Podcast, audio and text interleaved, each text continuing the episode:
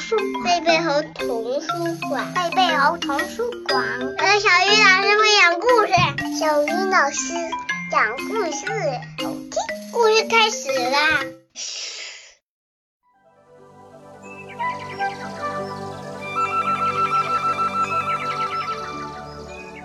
亲爱的小朋友们，大家晚上好，欢迎打开贝贝猴故事宝盒，我是你们的好朋友小鱼老师。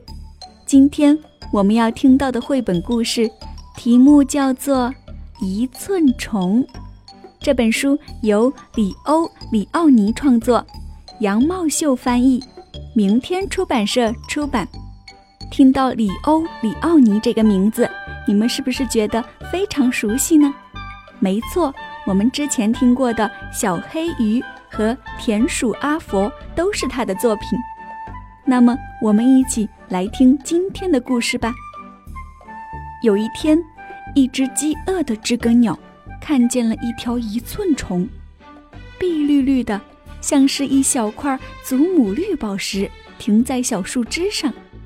它正要一口吞掉它，不要吃我！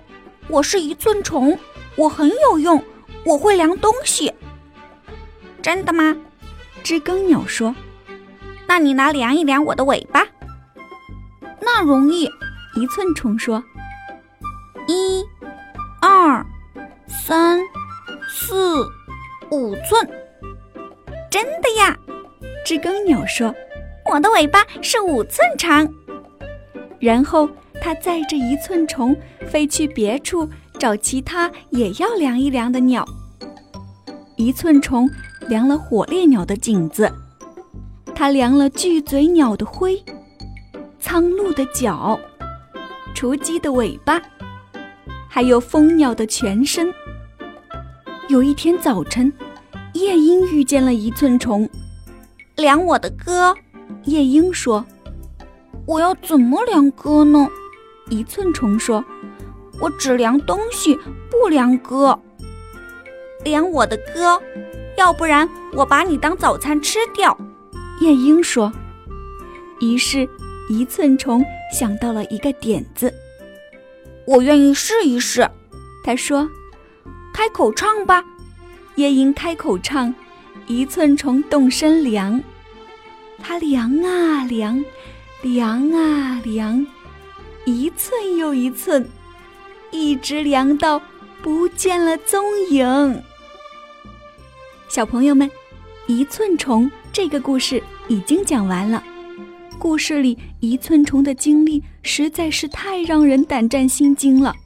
小小的一寸虫在面对小鸟要吃掉它的时候，并没有慌张，而是沉着冷静地想出办法。让小鸟对自己可以量东西产生好奇。